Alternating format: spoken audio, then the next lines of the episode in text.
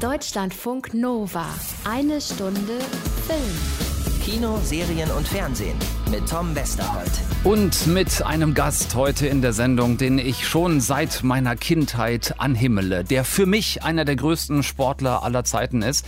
Und da könnt ihr das für mich eigentlich auch gleich direkt wieder streichen. Ein GOAT ist bei uns, der Greatest of All Times im Surfsport, Robbie Nash zu Gast in eine Stunde Film. Wir haben uns getroffen, um uns über seine Doku The Longest Wave zu unterhalten, im Kino und auch in der ZDF Mediathek. Freut euch auf diesen wahnsinnig coolen, lustigen, irre tollen Dude.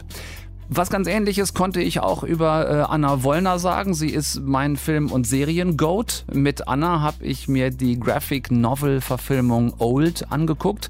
Neuer M. Night Shyamalan-Film und äh, auch noch den neuen Disney-Film Jungle Cruise. Und dazu hat Anna dann auch noch mit Dwayne Johnson und Emily Blunt digital gesprochen. Ja, wie gesagt, Kino- und Serien-Goat. Ähm, als wärt ihr damit dann noch nicht überfordert genug für heute, ist außerdem diesen Donnerstag auch noch ein neuer Xavier Dolan-Film draußen, Mattia im Maxim. Und dann ist da ja auch noch Cash Truck, ein neuer Revenge-Thriller von Guy Ritchie. Hill Fee. 17 neue Kinofilme sind es diese Woche insgesamt. Die kann kein Mensch alle zusammen gucken. Ich meine, stellt euch die bitte mal aufeinander gestapelt vor. Ne? Was für ein Berg. Also, wenn da jetzt einer von euch draufklettern würde. Kara zum Beispiel. Ich würde ausrasten. Kara, kletter nicht da hoch! Komm runter! Wir finden einen anderen Weg! Kara, warte, tu das nicht! Lass mich deine Mutter holen! Kara! Deutschlandfunk Nova. Wir müssen die Leute vom Resort holen, bevor sie fahren. Ich glaube, wir müssen den Strand verlassen. Warten Sie, wieso? Die sind schon weg. Was ist denn passiert?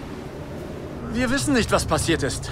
Nun, ich vermute, dieser Mann hat etwas damit zu tun. Mann, wenn ich was damit zu tun hätte, wieso stehe ich da noch hier rum, Bro? Verdammt. Seine Nase blutet, wahrscheinlich, weil die Frau sich verteidigt hat. Uiuiuiui. Äh, Anna, Tom, ähm, haben wir uns in den letzten, ich sag mal, zehn Minuten irgendwie verändert? Also ich meine, die Zeit rast ja manchmal, ne? also ich glaube, ich erkenne da graue Haare in deinem Bart und Äh. Falten an den Augen. Oh nein. Ähm, ich weiß jetzt nicht, ob es daran liegt oder ob es daran liegt, dass wir jetzt über einen Film reden könnten, von dem du zumindest wirklich graue Haare bekommen hast. An einigen Stellen zumindest. Ich meine, meist ist es ja so, müssen wir zu unserer Entschuldigung sagen, dass die grauen Haare bei uns eher an dem Inhalt liegen als an der vergangenen Zeit. Wenn wir uns nicht gerade mal wieder so einen acht Stunden Berlinale Wettbewerbsfilm aus Chile angucken müssen. Ich weiß gar nicht, was du meinst. So, aber in der Regel ist es dann doch der Film, der uns die grauen Haare macht. Und, ähm, und, und ganz ähnlich ist es auf jeden Fall in Old, neuer Film von M. Night Shyamalan, äh, passiert. Ähm, da ist eine Familie, Vater, Mutter, Tochter, Sohn, die reisen in so ein wirklich traumhaft schönes Urlaubsresort, werden dort an einen einsamen, entlegenen Strand gebracht, mega exklusiv, also so Typ Geheimstrand, äh, da werden auch nicht alle Gäste hingebracht. Sie kommen dort an, nach und nach landen dann noch ein paar wenige andere Gäste ebenfalls dort und irgendwie scheinen sich tatsächlich alle zu verändern. Stichwort graue Haare. An den Kindern merkt man es am schnellsten. Ich bin Trent. Das ist meine Schwester Maddox. Und wie alt seid ihr? Ich rate mal. Darin bin ich echt gut. Du bist elf, richtig, Trent? Ich bin sechs. Nein. Im Ernst, bist du zehn, elf? Er lügt nicht. Erst sechs. Genauer gesagt bin ich sechs ein Viertel. Sie ist elf. Ja, was ist da los? Ja, da ist merkwürdige Dinge los, äh, weil es ist ja nicht das einzige, der einzige merkwürdige Vorfall, der hier passiert ist. Es ist auch, also die Gesundheitszustände werden rapide schlechter von allen, fast allen Beteiligten. Ähm, man kann diese, diesen Strand nicht verlassen. Jeder, der versucht, durch das, äh, durch die Schlucht, durch die sie gekommen sind, wieder zu gehen, äh, wird irgendwann ohnmächtig und wacht irgendwo mit sehr, sehr starken Kopfschmerzen auf. Fast ein bisschen wie bei Maze Runners, habe ich übrigens gedacht. Ein bisschen, ich, ich dachte tatsächlich so, die ersten, den ersten Film, den ich äh, im Kopf hatte, war tatsächlich The Beach, aber einfach nur, weil dieser Strand so wunderschön ist. Ja. Und äh, das ist, ähm, finde ich, kein Spoiler, weil das äh, ist die Prämisse des Films, so heißt er schon. Ähm, alle, die sich an diesem Strand aufhalten, altern rapide. Da sind, äh, ist eine halbe Stunde, glaube ich, ein Jahr. Und wenn man das mal hochrechnet, ist der Lebensabend tatsächlich der Lebensabend, nämlich dann, wenn es dunkel wird, zumindest für, für die Älteren. Und ähm, das Ganze, äh, der neue Film von M. Night Shyamalan, von dem weiß man natürlich, dass der Mann gerne überrascht. Ne? Stichwort, ich sehe tote Menschen. Hm. Ähm, der hat in der letzten Zeit nicht unbedingt einen Lauf gehabt. Also der hat auch sehr viele schlimme Filme gemacht. Und Old, du fandst den, glaube ich, schlimmer als ich. Also Old basiert auf einer Graphic Novel und hat schon was Verschrobenes und Bizarres. Mhm. Ähm, ganz schlimm fand ich tatsächlich, da habe ich wirklich graue Haare von bekommen, ist die deutsche Synchro. Das war furchtbar, ja. Weil die mich teilweise so irritiert hat, dass ich nicht wusste, ist das jetzt ein stilistisches Mittel vom Film oder ist es einfach die Synchro? Ich habe zwei Punkte. Du hast die Dialoge angesprochen, die auf Deutsch bizarr und wirklich schlecht synchronisiert klingen. Was da ursprünglich passiert ist, ist, dass Shyamalan ganz offensichtlich klassische Graphic Novel, also Comicbuch-Dialoge genommen hat. Oft hast du ja in diesen Sprechblasen wirklich nur sehr kurze äh, Hauptsätze. Und in diesen sehr kurzen Hauptsätzen reden die auch alle miteinander. Wo es für mich halt nicht aufgeht, das ist eigentlich meine größte Kritik, ist in der Art und Weise, wie sich die Figuren verändern. Du hast gesagt, eine halbe Stunde ist ein Jahr. Das heißt, innerhalb von 24 Stunden vergehen ungefähr 50 Lebensjahre. Und da will ich auch nichts spoilern, aber es sind ja Kinder mit dabei. Da hätte ich mir mehr Stringenz gewünscht und gesagt, okay, die Menschen altern wirklich nur äußerlich körperlich und dann müssen halt auch die stark gealterten Kinder aber weiter wie Kinder miteinander reden. Ähm, das fand ich ein bisschen schade, dass das arg verschwimmt. Ansonsten ist die Idee des Films großartig. Mit diesem No Escape. Ähm, wir haben auch beide, haben wir im Kino gesagt, so ein bisschen an Lost gedacht, ne? Ja, so. an, an Lost, das spielt ja auch äh, ein, ein, Lost-Veteran mit. Ähm, sonst ein Gael Garcia Bernal noch dabei, äh, Vicky Kriebs. Und der hatte, also auch von den Figuren her, fand ich tatsächlich die Nebenfiguren fast spannender als Hm. diese Hauptfamilie. Ich Ja. fand zum Beispiel diese, diese äh, Trophy Wife, also diese von oben bis unten durchoperierte äh, Junge Geliebte des Jo- das Neurochirurgen. war ja schon die Frau. Oder die Das war Frau des, auch des die- Neurochirurgen, Weil ja. äh, das hat natürlich dann, also äh, einer äh, Frau, für die das Altern die schlimmste Strafe ever ist, Hm. Beim Altern zuzusehen und auch was dann, äh, was Botox und Co. mit einem Menschen machen. Hm.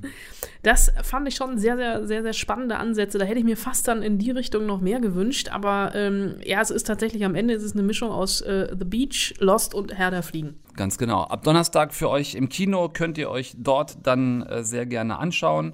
Ähm, Old oder wie wir sagen, ich sehe alte Menschen. Ähm, Von M. Night Shyamalan ist jetzt raus diese Woche. Und ähm, Anna, kurze Frage. Hättest du Bock gleich? So kleine Runde durch den Dschungel? Ich habe meinen Tropenhut quasi schon eingeklappt in der Hosentasche. So, dann machen wir das gleich. Deutschlandfunk Nova. Eine Stunde Film. So, bitte Vorsicht vor der großen Miezekatze, Achtung mit den Wasserfällen und lass dich bitte, Anna, nicht wieder von diesen Giftfallen treffen. Also, du hast gut reden. Fahr du mal diesen alten rostigen Kahn durch den Dschungel wie in Jumanji mit Gegnern wie in Indiana Jones, Tomb Raider und Fluch der Karibik zusammen und such gleichzeitig noch nach so einem blöden Baum. Der Legende nach gibt es im Dschungel des Amazonas einen Baum, der alles heilen kann, der die Welt verändern könnte. Aber wenn er in die falschen Hände gerät, könnte unfassbar Böses entfesselt werden. Ich glaube, die Legende ist wahr. Ist sie ich nicht. werde den Baum finden. Werden Sie nicht. Und wenn ich ihn finde, stellen Sie sich vor, wie viele Leben man retten könnte. Ja, wir befinden uns in Jungle Cruise, einem Film wie eine Freizeitpark-Attraktivität oder Attraktion, ähm, sodass ich mich gerade gefragt habe, wenn du Filmproduzentin wärst, Anna. Es kann sich ja nur noch um, also Stunden. we- wenig Stunden handeln, bis es soweit ist. Welche, welche Attraktion aus, sagen wir mal, Phantasialand, ne? Oder Europapark Rust oder so. Welche würdest du verfilmen? Im Europapark Rust war ich nie. Mhm. Äh, ist ein, noch immer ein großes Trauma meiner Kindheit. Aber tatsächlich, du wirst jetzt lachen, meine Lieblingsbahn früher im Phantasialand war wirklich die Hollywoodbahn. Als hätte sich meine Karriere da schon abgezeichnet und ich bin jedes verdammte Mal zusammengeschreckt, wenn es runterging und im Wasser der Plastikweiße hochkam. So leicht zu beeindrucken, schon mit sieben. ja, leicht zu beeindrucken. Ähm, sind offensichtlich auch die Leute von Disney, denn nach Fluch der Karibik und Tomorrowland haben die schon wieder einen eigenen Themenpark beziehungsweise eine Attraktion aus dem hauseigenen Vergnügungspark verfilmt. Äh, eben Jungle Cruise mit Emily Blunt und Dwayne, der ewige The Rock Johnson in den Hauptrollen.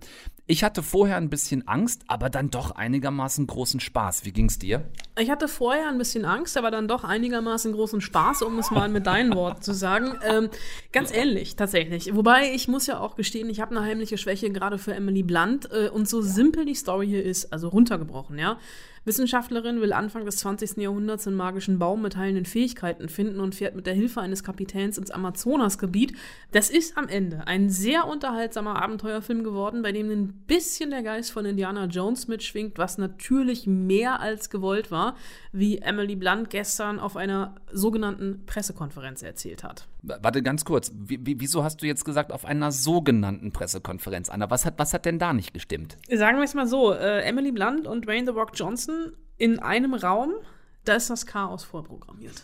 Tonally, we just needed to strike a chord that was really well crafted and that we curated with so much love and was made in the spirit of the films that we all grew up watching and just I mainlined those movies into my veins. I just loved Indiana Jones and Romancing the Stone, African Queen like they are just joy bombs and they're nostalgic and I think we just needed to pierce people's hearts directly with the spirit of those films that we all loved as children. But I know when he and I first met Jama, we both asked him the same question. And we said, Well, what do you feel this movie's about? And I always ask a filmmaker that before I'm about to sign on because I want to know at its core what the show's about, what the movie's about. And he goes, You know, it's, it's about love. And it was so perfect because you could have talked about all the action and the spectacle and the myths and the legends and all of that. But that's when I knew in Jama we had an innate romantic and a world builder, and that's what you need for this type of movie. Der Typ, von dem sie hier redet, der diese Welten gebaut hat, ist Regisseur Jean Collet Serra. Der ist bisher positiv aufgefallen durch den High-Film Shallows mit Blake Lively, äh, den Liam Neeson-Klassiker Unknown und äh, Horrorfilme wie ähm, Orphan und House of Wax. Das sind jetzt erstmal alles Filme, die nicht jetzt weiter von Disney entfernt sein könnten. Ich war tatsächlich auch überrascht, als ich das dann am Ende des Films gelesen habe. Aber was der Mann halt kann, das ist ähm, tatsächlich Action inszenieren. Auch wenn das hier mitunter wirkt, als hätten sie so ein bisschen böse gesagt in den ausrangierten Kulissen von Fluch der Karibik oder Tomb Raider gedreht. Das glaube ich, äh, wobei Tomb Raider war Warner, die geben ihre Kulissen nicht her, beziehungsweise nicht freiwillig. im zweiten Teil. Ja, genau. Es ist natürlich alles ein bisschen drüber und kippt von den erwartbaren Momenten immer in der letzten Sekunde. Da ist sehr, sehr viel Selbstironie drin, was auch daran liegen könnte, dass Blunt und Johnson selbst ran wollten bei der Action und das ein oder andere Mal kläglich gescheitert sind. The rope swing. the vine swing.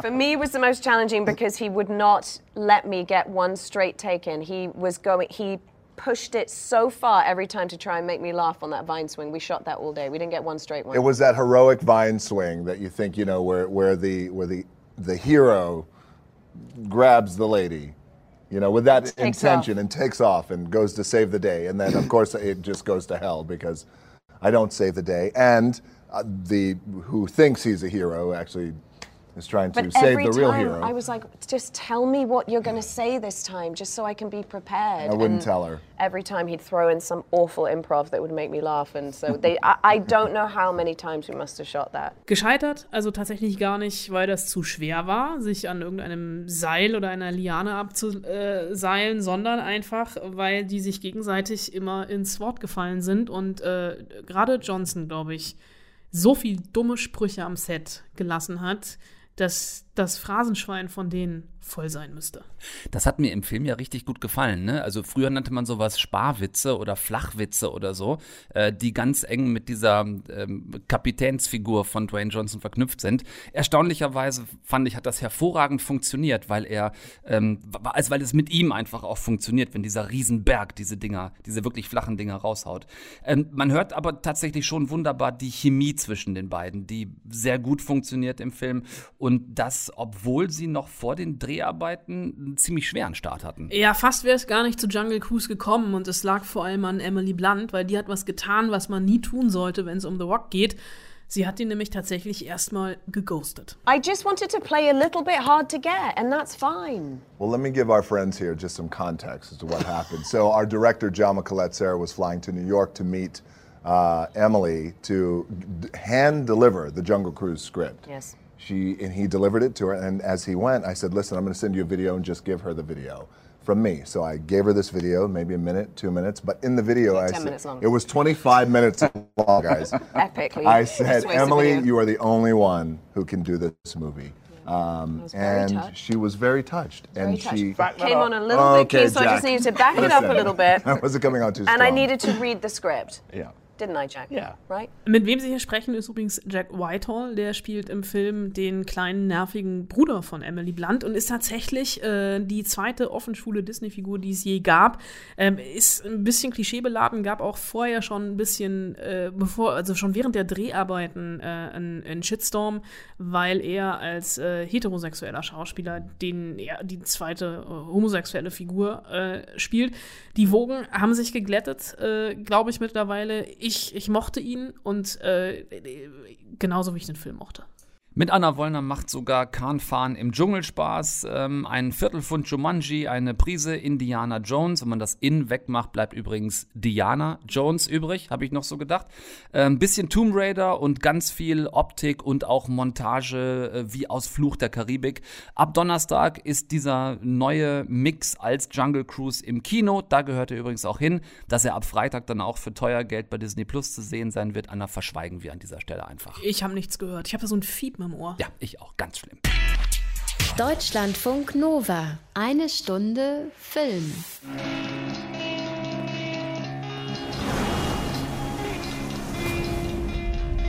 Mein ganzes Leben habe ich hart für ein klares Ziel gearbeitet und trainiert. War immer als Erster am Strand.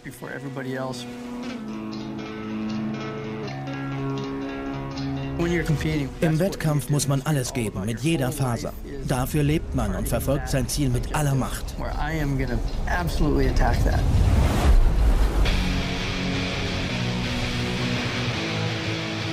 Ja, das ist gleich zu Beginn schon der kleine, aber doch sehr deutliche Hinweis von ähm, meiner Seite, dass ihr diesen super schönen Film, über den wir jetzt reden wollen, in der ZDF-Mediathek leider wieder nur komplett auf Deutsch overvoiced hören könnt. So, und während ich euch das erzähle, weil das nämlich so war, als ich den mir dort angeguckt habe, bin ich hier tatsächlich gerade zur Sicherheit nochmal auf die Website gegangen der ZDF-Mediathek, um zu gucken, Einstellungen anzeigen.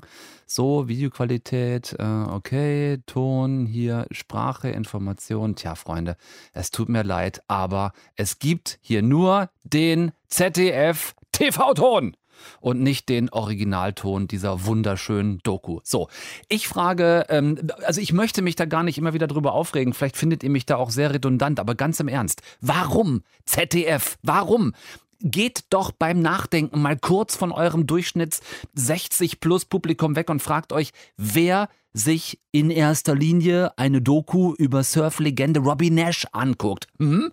Sind das 65-jährige Bares für Rares Zuschauer, die als einzige Fremdsprache Sächsisch, Bayerisch oder Hessisch drauf haben? Oder sind das vielleicht dann doch eher mal die Jüngeren, die ihr ja angeblich so gerne als Publikum mehr und mehr dazu gewinnen wollt, die selbst surfen oder sich für den Lifestyle interessieren, die in der Regel mindestens äh, sehr okayes Englisch sprechen und vielleicht ja auch mal Bock drauf hätten, ähm, ja, zu hören, was der GOAT, der Greatest of All Times, wortwörtlich zu sagen hat. So. Soweit, ähm, ja, ist man da offensichtlich einfach nicht. Dafür, wenn ihr das wollt, müsst ihr dann losziehen und gucken, wo The Longest Wave aktuell noch in irgendeinem kleinen Kino in der Originalversion läuft. So, ich ähm, behaupte mal, dass ich für den Moment mit Aufregen fertig bin. Aber äh, wirklich, das ist, es ist so kurzsichtig, finde ich. Ähm, liebe wirklich ansonsten hochgeschätzte KollegInnen vom zweiten deutschen Fernsehen, bitte, gerade bei sowas, ne? Und ähm, ich, ich, da kann jetzt auch nicht das Argument ziehen, äh, die hätten die Originalversion nicht gehabt, denn man sieht, dass dieser Film in der ZDF-Mediathek komplett vom ZDF nachbearbeitet wurde. Merkt man beispielsweise ähm, auch, was die Inserts angeht, ne? Da steht dann zum Beispiel jetzt in ZDF-Bannerfarbe im Insert Robbie Nash Profisurfer, wo im Original noch das viel schönere Robbie Nash Professional Waterman steht. Ne, was für eine geile Bezeichnung für jemanden, der das moderne Windsurfen zumindest miterfunden hat, der 24 Mal Weltmeister darin war und der Disziplinen wie Stand-Up-Paddling und zwar das in drei Meter hohen Wellen. Ne? Nicht das auf so einem stinkenden Tümpel, wie wir das hier machen, sondern Stand-Up-Paddling in Wellen oder auch das Kitesurfen ähm, maßgeblich miterfunden hat. 57 ist er jetzt, seit wirklich über 40 Jahren Profisportler. Ähm, ich halte das jetzt hier eher knapp. Ihr müsst euch das bitte ausführlich in diesem tollen Film selber angucken.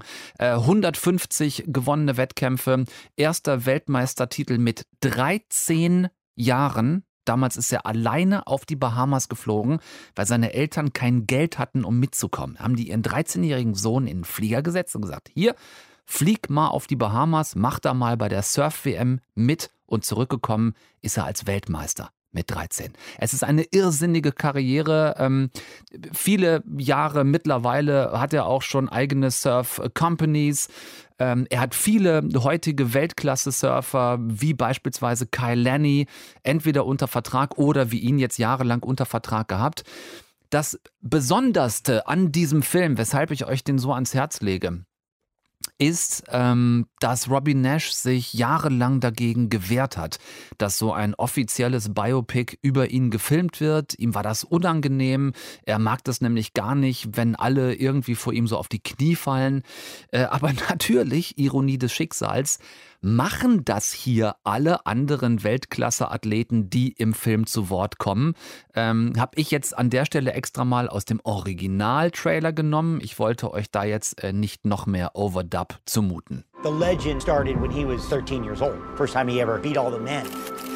Robbie has 24 world championships. He's a cut above the best. Ja, da muss er jetzt mit zurechtkommen mit dem Lob, auch wenn ihm das immer noch mega schwer fällt. Ähm, da haben wir auch drüber gesprochen, das hört ihr dann gleich. Ähm, ja, was oder besser wer hat ihn dann letzten Endes überzeugt, diesen Film doch zu drehen, drehen zu lassen? Es war der Regisseur, äh, Joe Berlinger. Der hat mit Surfen vorher nix am äh, Mast gehabt. Der hat aber zum Beispiel die Metallica-Doku Some Kind of Monster gemacht. Kennen vielleicht einige von euch. Und äh, der wollte eben nicht, wie Robbie die ganzen Jahre vorher befürchtet hatte, just another Surf-Porn-Movie drehen, sondern der hatte eine ganz eigene Idee für eine Story hinter dem Star. Was wäre, wenn sich der berühmteste Surfer der Welt mal nicht, wie so oft gesehen, so auf die Suche nach der größten, sondern auf die Suche nach der längsten Welle macht. So eine Welle, die eine ganze Küste herunterbricht, ohne abzureißen, die man hunderte, vielleicht sogar tausende Meter weit reiten kann, ohne dass es aufhört. Guckt's euch bitte an. Äh, Joe Berlinger hat die besten Action-Sports-Kameraleute aufgetrieben, die man so finden kann. Der Film ist fürs Kino gemacht. Das sind unfassbare Bilder. Das ist eben nicht diese ähm, klassische YouTube-Qualität für Kreditkarten große Mobilgerätfilmchen. Selbst wenn ihr euch gar nicht so sehr für Surfen interessieren solltet, gut, ich würde euch dann halt die Freundschaft kündigen, aber müsst ihr ja wissen. Aber selbst wenn dem so sein sollte, ähm, auch ohne diesen Enthusiasmus für Surfen, ist Robbie Nash so eine Hammerpersönlichkeit, ist so ein guter Typ. Sechs Monate sollten die Dreharbeiten dauern, viereinhalb Jahre wurden draus, weil Robbie sich innerhalb der Drehzeit, innerhalb dieser Drehzeit, wo dann zum ersten Mal ein Film gedreht werden sollte, seine beiden schwersten Verletzungen ever zugezogen hat. Darunter ein Beckentrümmerbruch, an dem er auch innerlich hätte verbluten können. I think this is a challenging year for Robbie for sure. He's dealing with business, some family things are going on. Getting divorced, challenging, painful. Working on that a lot. When you're constantly on a plane traveling around, you don't sit down and face your issues if you're so easily able to get up and go. Does he have issues to face? Zu den Verletzungen kamen noch wirtschaftliche und private Probleme und der Typ hat einfach gesagt, wir haben jetzt angefangen, diesen Film zu drehen, ich werde das jetzt auch fertig machen. Ähm, ja, also entweder ihr findet tatsächlich noch irgendein kleines Kino, in dem der Film noch in der Originalversion läuft, oder ähm, ihr, ihr, guckt ihn halt äh, mit, mit Ohrenschmerzen in der ZDF-Mediathek, oder vielleicht macht euch das auch gar nicht so viel aus. Ich gehe da oft von mir aus, mich, mich nervt's. Ich möchte halt gerade bei so Ikonen, ich will die Leute selber reden hören. Ich will hören, was die im Original sagen und ich will nicht, dass da irgendeine Übersetzung drüber gekleistert wird. So, aber das ist, äh, das ist, wie gesagt, mein Ding. Ähm, ich habe ihn neulich in Berlin getroffen. Darauf will ich die ganze Zeit hinaus. So, ich habe Robbie Nash neulich in Berlin getroffen, bin wahnsinnig happy darüber. Und äh, worüber wir gesprochen haben, das hört ihr jetzt. Deutschlandfunk Nova. Eine Stunde Film. Guys, I promised you Robbie Nash, the professional waterman, as he is uh, described in this beautiful movie, The Longest Wave. The godfather of windsurfing is with us today. Welcome to the show, Robbie Nash. Thank you. It's great to be here. Um, before we start doing the best interview of your life, we, we got to get one thing clear, and I guess that a lot of people still don't know, but du sprichst wahnsinnig gut Deutsch. Ja, das würde ich nicht sagen, leider. Ich kann ein bisschen Deutsch und nach ein paar Wochen wird es noch besser sein, aber im Moment fehlt die Wörter ja, ja, sehr, sehr schlimm. Das Vokabular ist ziemlich klein im Moment.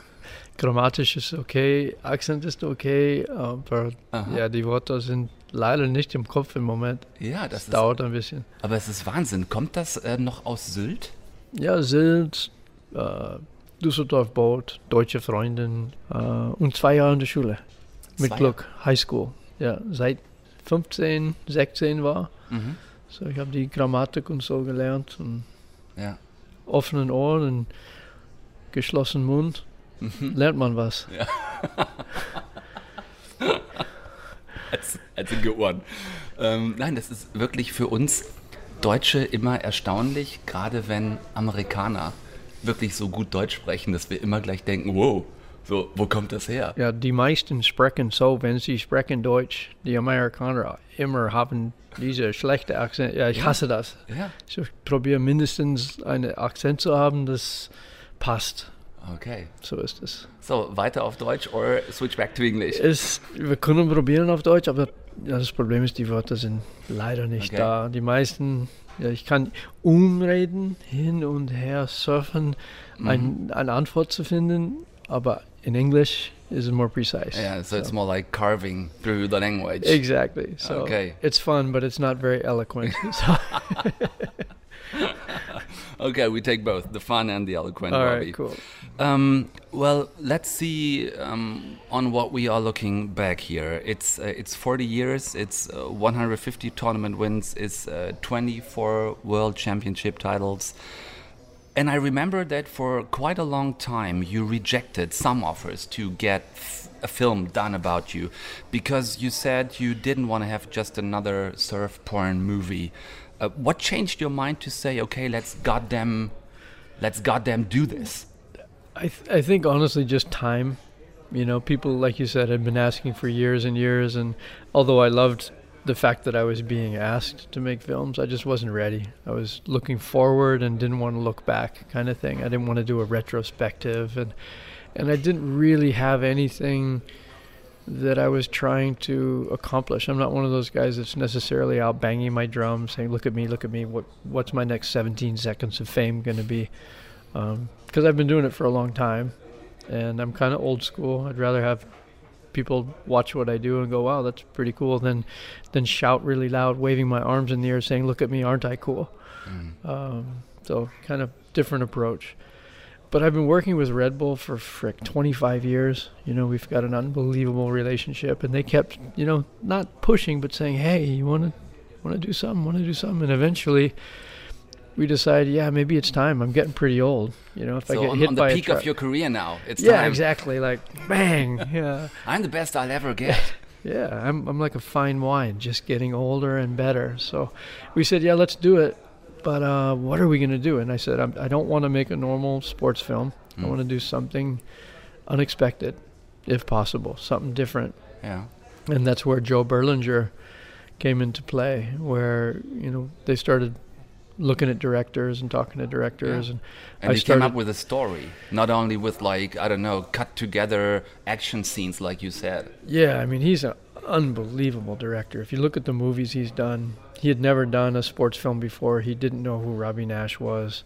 Uh, I looked at his stuff and went, wow, if there's anybody that could make something unexpected with what I do, it's him. And luckily, you know, I, I went from Hawaii, flew to LA, met him. He flew from New York. We had breakfast together, and we hit it off. And uh, even though we come from completely different worlds, we both agreed, hey, this would be pretty cool. Let's give it a try. And Mm. off we went. You filmed for quite a couple of years that we are going to talk about, of course.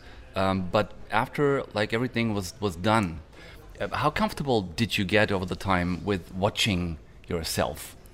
Not very comfortable. And, and in all honesty, I didn't see the film until it was done. So it's not like I had any hand in the creative. I, I couldn't say, oh, could you change this shot? Or could you put in more windsurfing? Or how come this isn't there? Or Mhm. this is Joe's movie, and I'm kind of the protagonist in it.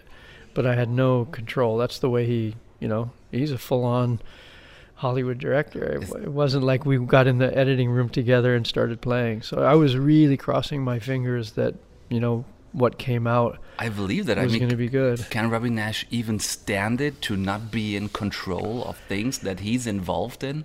Yeah, on this one, I just figured I'd I'd throw the dice and and see what happened, and you know, hope for the best. And it was it was tough because you know a movie that was supposed to take six months to shoot ended up taking four and a half years Yeah. to shoot, and the process was painful. It was it was slow. Joe went off and made other films in between, and I, you know, was dealing with a lot of of various things in between between injury, personal and professional uh, problems. So it took a long time. The the movie changed over time, but it gave him a lot more to work with. It Mm. created depth that I think the movie wouldn't have had otherwise. It would have been a, a lot more superficial. Yeah. And what came out is very real, and uh, I think that's a good thing. I was wondering um, if you're used for for such a long time to getting said again and again and again, "You're the greatest, you're the best, you're the goat, you're the the, the greatest of all time," stuff like that. And then the problem with with watching yourself might it be that if you watch yourself, you don't see the greatest and the best and the goat, but you see mistakes, you see things that you could have done better, stuff like that. Yeah, no doubt. I mean, I've never been one to look at myself and go, "Wow, aren't I awesome?" Um, I'm always my biggest critic, and I think that's important. I think ego can be your enemy, and I've always tried to stay humble, even though I know I've, fuck, I've been really lucky for a long time. I've done really well. I've tried to keep my feet on the ground and make sure that my hat still fits on my head, and my head doesn't grow so freaking big that I walk in the room and, you know, expect everybody to look at me and I hate that. You know, Mhm. there's way too much of that in the world, especially now with social media. You know, being famous is like the goal. Yeah. And then unfortunately, this, And what is being famous? yeah, that's the thing. It's it's bringing out the worst in people. I don't want to be the loudest guy in the room. I want to be the quiet guy in the corner. Yeah. Um, so I like my actions to speak louder than my words. But for sure, watching the movie, still watching the movie, is a bit peinlich. You know, it's it's a little embarrassing. Not not because of, you know, what happened during the filming, but it's just hard to watch yourself, and it's hard to sit there and have people go, "Oh, Robbie's great," and Robbie this and Robbie Yeah, that. It's like my name is said about a thousand times in the film, and by the end, I'm like, "Fuck, get me out of the room." I don't mind other people seeing it, but Yeah, because there's so many be people there. talking about you. Is that something that bothers you? it's it's the way films are made now, right? Because you, let talking heads create the story, Mhm. And like if you if you watch the way Joe makes his films, that's how he does it. He's not going to sit there and narrate. There's no third party narrative. You let you let people's interviews tell and weave the the story a little bit from me, but most of it is from from other people talking about me most of it's positive, which is pretty cool. I mean, it could have it could have been 90 minutes of wow, what an asshole Robbie Nash is. That would have been hard to take. Um, like when my mom and dad saw it, I was I was worried. What would my parents think? Yeah. Right. And they loved it, and that was like okay. Well, if you guys like it, That's a I'm, good start. I'm I'm good. Yeah, it's okay. Yeah, yeah, absolutely. Speaking about your parents, you were 13 years old when you uh, took off to Bahamas for your first world championship that you eventually won age 13 and uh, your parents sent you off with all alone 13 years old to bahamas and they sent you off with some um, vitamins Yep. and peanut butter Yeah. I mean, That's still how I travel. is that exactly the kind of parents that you need to become you Well, to become me, no doubt. I mean that in today's world that doesn't happen. You know, if if a young kid's got talent in sport these days, he's 10 years old and the parents have coaches, they t- Managers. they take him out of school and they're homeschooled Yeah. and they're on this path with, you know, mental training and oh my god, it's it's really different. I was like I mean, one, we didn't have the money. My nobody could go with me. I had a free airfare, and that's the funny thing. You know, I won the Hawaii Championships, which got me a free airfare to the national championships in California. I got an air ticket there to the World Championship in the Bahamas. I won there, which got me a free ticket to the World Championships the next year in Sardinia. And in Sardinia, I got a free ticket to Cancun, Mexico in 78, which got me a free ticket to Florida in 79.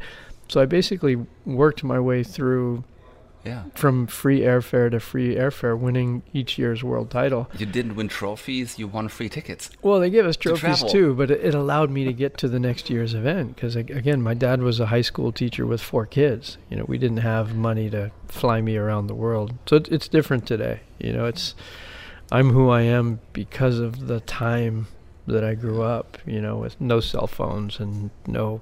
There were no pro windsurfers. There were no pro surfers. There were no hmm. pro skateboarders. These sports you did for fun. Yeah, I and mean- just for fun. in- in fact if there is or if there there was back then a kind of pro windsurfing and later on pro kiteboarding it's been you inventing all that Yeah, it, it came over time. You know, I competed as an amateur 76, 77, 78, 79, 80. It wasn't until the the summer of 1981 that we had our first professional windsurfing event. Mhm. Uh, and that started it all from 81, which was the year I graduated from high school. Um, I decided I wouldn't go to university. I would take a year off and see where this was going. Mm. And I'm still seeing where it's going today. So Yeah. it was a, an amazing journey. I mean, starting this this huge step, this World Championship Bahamas 76, you 13 years old, then followed by decades of success that you created yourself, um, and then deciding to finally make this movie, followed by having one of the worst injuries in your life. Only bad injury in my life. I yeah, mean- until the second one, also in the movie. Yeah, So, I mean, how ironic is that? yeah, it was it was heavy. And again, it made for some compelling storytelling, but it was certainly uh, fucked up. Yeah, it was uncomfortable without a doubt, and especially okay. Now I'm gonna do this after all these years. Now I'm gonna do it while we're making the movie about me. It was like, come on. yeah. And then at the same time, uh, I go through a really quite uncomfortable divorce that took five years to, to complete, basically. Um, had business Also happening business during the shoot of the movie. During the shoot of the movie, uh, business issues for the first time, also very much complicated because of the divorce.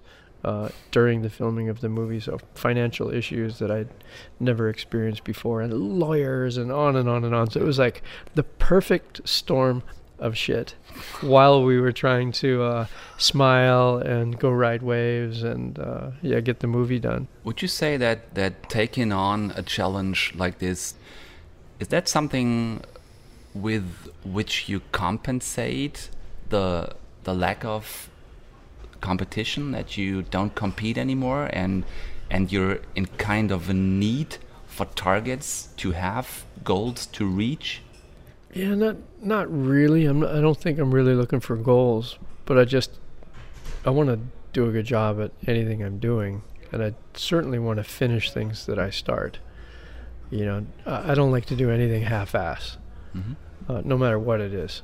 Uh, I'm not going to cook dinner and not clean the kitchen, for example. Uh, I'm, I'm not going to wash my car and then not dry it. Uh, there's just certain things you have to do, and uh, And your cars are a lot to wash. yeah, and so yeah, I just I wanted to make sure that that we got through this uh, in a good way, and not like oh yeah, let's just finish it because I'm over it. It's like fuck, really? So We just got shown like two more minutes, and I have question for two more hours. Okay. So what we gonna do, Robbie? Maybe we uh, we we continue as soon as possible, but there is at least one aspect that I have to um, to talk with you about. We mentioned that that huge injury of yours, like breaking your pelvis bone, six months to a year, then recovering from that, then breaking your foot. Um, some injuries some injuries later in the movie you you finally found that that kind of wave that almost anybody else would describe as perfect let's say uh, when you were filming in Pavones In Pavones, Costa, yeah. Costa Rica and you rode that that goddamn wall of water for like an hour as it felt and you came out of the water when everybody else would have been excited AF and you were like nah it was okay well, no, that was me. That was me being excited. That's just. And I was wondering, is that guy ever satisfied with anything? Yeah, no, I, I'm just kind of level keeled, right? If you see me really pissed off or really happy, it's not that big a difference. So, no, that was me super stoked. Um, but it's also uh, one of those things where when you get it, you're like, okay, we got it. Let's go get another one. You know, you're not going to sit there and relish in the uh, accomplishment. You want to freaking get back out there and and get another, maybe an even better one. And uh, that's just the nature of the beast. It wasn't really cause for celebration. It was like, yep, okay, awesome, we got one. Now, let's go do some more. So the only conclusion is life itself is the longest wave, and we all got to ride it until it collapses one day. Um, I wish you a never-ending wave. Uh, may you surf, windsurf, kite, sup, and foil forever.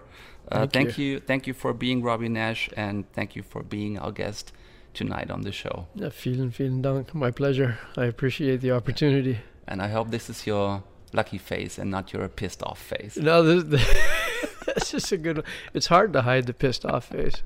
Um, you know, I'm I'm getting old to the point where it's like, yeah, if I'm impatient now, it's hard to hide it. So, all good. Vielen, vielen Dank. Ich äh, hoffe, wir sehen uns bald wieder. Gerne. Deutschlandfunk Nova. Eine Stunde Film. Äh, es geht Schlag auf Schlag heute Abend, weil es einfach so viel ist diesen Donnerstag. Äh, kriegt ihr von mir einen kleinen Double-Tipp zum Schluss und wir fangen an mit dem neuen. Äh, ja gut, neu. Äh, mit dem jüngsten Film von Xavier Dolan, der lief 2019 in Cannes und kommt Corona verzögert jetzt dann eben in die Kinos.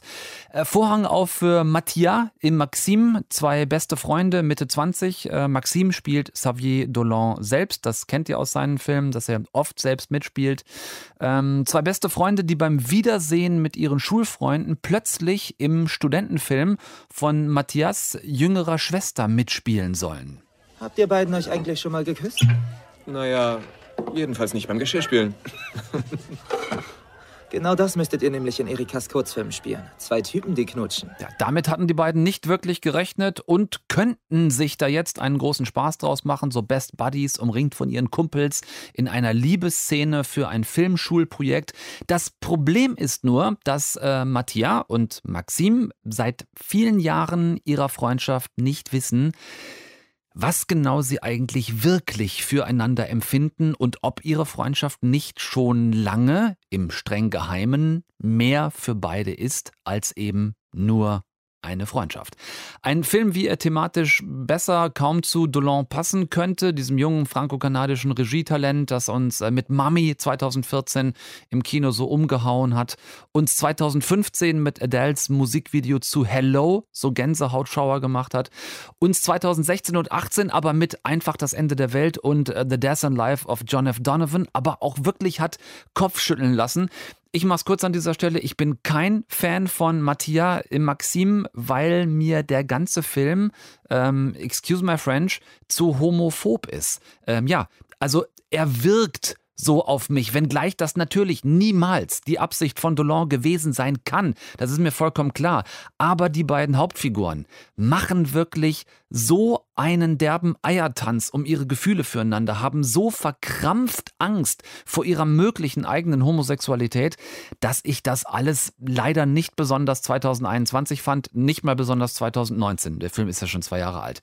Könnt ihr ab Donnerstag gucken, ist aber äh, nach Mami 2014 ein weiterer Dolan-Film, den man, finde ich, nicht gesehen haben muss. So, und wo ich gerade in Fahrt bin, nächster großer Regiename, auch der von mir sehr verehrte Guy Ritchie, besudelt sich mit seinem neuesten Film Cash Truck nicht unbedingt mit Ruhm. Jason Statham in der Hauptrolle als Mitarbeiter einer Geldtransporterfirma, der sich, sobald er in einem der Trucks sitzt, partout nicht überfallen lassen will. Der Typ verarscht uns. Er wirft die Säcke auf den Boden. Verdammte Scheiße. Hör gut zu, du verdammter Wichser. Ich sagte, wirf das verdammte Geld auf die beschissene Ladefläche. Versuchst du uns hier zu verarschen, dann werd ich die Fresse von deinem Kumpel auf der Straße verteilen. Wirf verdammt noch mal richtig. Tu einfach, was die sagen. Diese Typen meinen's ernst. Wirf beim nächsten Mal auf die Ladefläche, du Arschloch. Entschuldige, Kumpel. Ja, und schon geht's rund.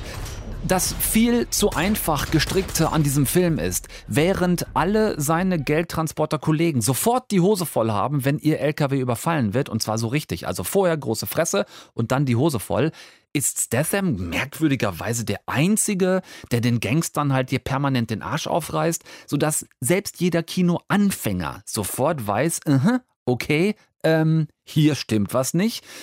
Was hier nicht stimmt, werde ich jetzt nicht spoilern, aber ich sag mal so: äh, Liam Neeson, ich höre dir äh, 96 Stunden lang trapsen. So. Jetzt das, was ich nicht verstehe. Wenn man grundsätzlich so einen, ich sag mal, pff, ja, soliden Revenge-Action-Thriller dreht, dann ist da ja erstmal nichts gegen einzuwenden. Ne? Die Taken-Filme und auch äh, hier die ähm, äh, Denzel Washington, äh, die Equalizer-Filme, die hatten ja ihr Publikum. Aber wenn ich so einen Film doch bitte als Guy Ritchie drehe, wie kann das dann sein, dass da jeder äh, Bube, Dame, König, Gras oder jeder Snatch oder jeder Sherlock Holmes Humor fehlt? Wo sind denn die skurrilen Figuren, mit denen Ritchie uns sonst immer unsere zynisch-sarkastische Seele streichelt? Fehlt hier komplett. Bierernst, der gesamte Film, zwei kleine Schmunzler vielleicht, ich habe es nicht verstanden, zumindest nicht von ihm. Da erwarte ich dann doch mehr Skurrilität und äh, der Film hätte es durchaus hergegeben, hätte man also machen können. Insofern auch hier, großer Name müsst ihr aber nicht gesehen haben diese Woche unbedingt. Könnt ihr machen, müsst ihr nicht. So. Es bleibt genug anderes zum Glück in dieser Woche und damit jetzt aber tatsächlich ein Tschüss von mir. Äh, aufpassen, gesund bleiben. N-G-W-I-N-A-G-W. Tom Westerholt, over and out. Nächsten Dienstag mache ich neue Buchstaben in eure Ohren rein. Bis dahin, Tschüss zusammen. Deutschlandfunk Nova. Eine Stunde Film. Jeden Dienstag um 20 Uhr. Mehr auf deutschlandfunknova.de.